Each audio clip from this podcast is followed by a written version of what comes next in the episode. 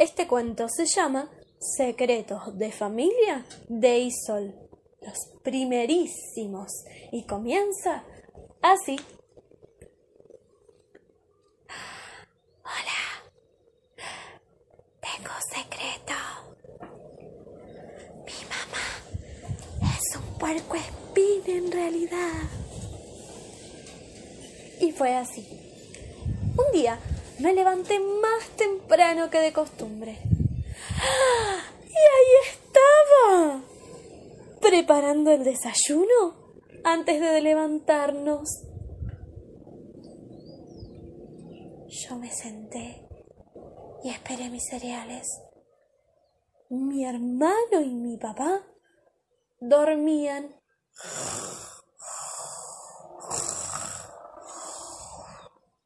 Pero ¿Qué dirían si supieran de esto?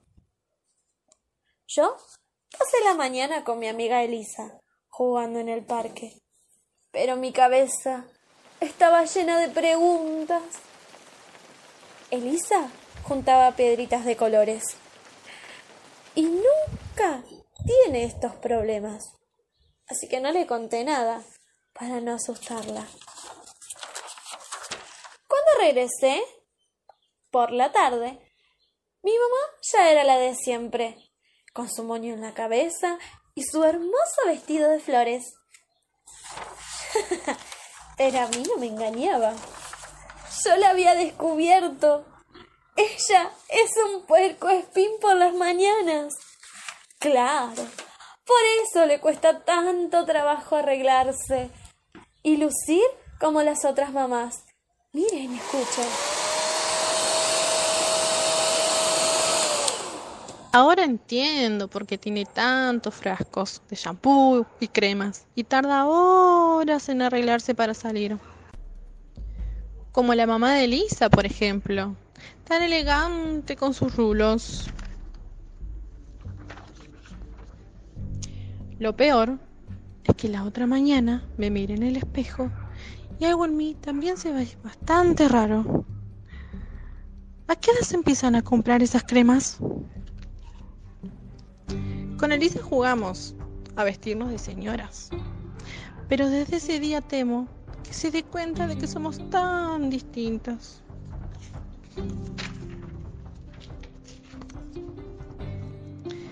Y de que cuando crezca, quizás yo también sea un porco espín. Últimamente estoy muy nerviosa. Así que le pido a mami que me deje pasar una noche en la casa de Elisa. Al fin, un poco de normalidad.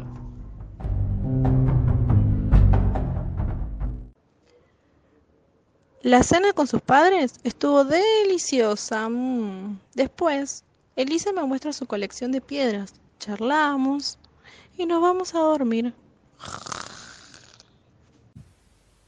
Sí, me duermo, pero sigo alerta porque me tengo que levantar bien temprano para ir a arreglarme.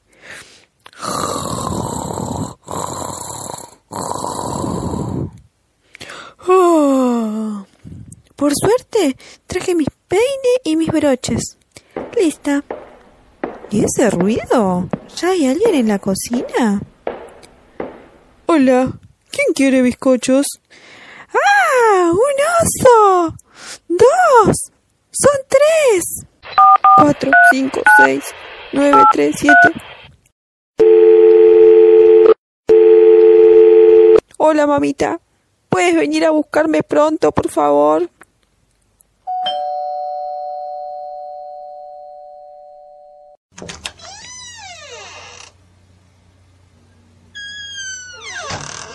Ay, hijita, qué rara eres, dice mamá.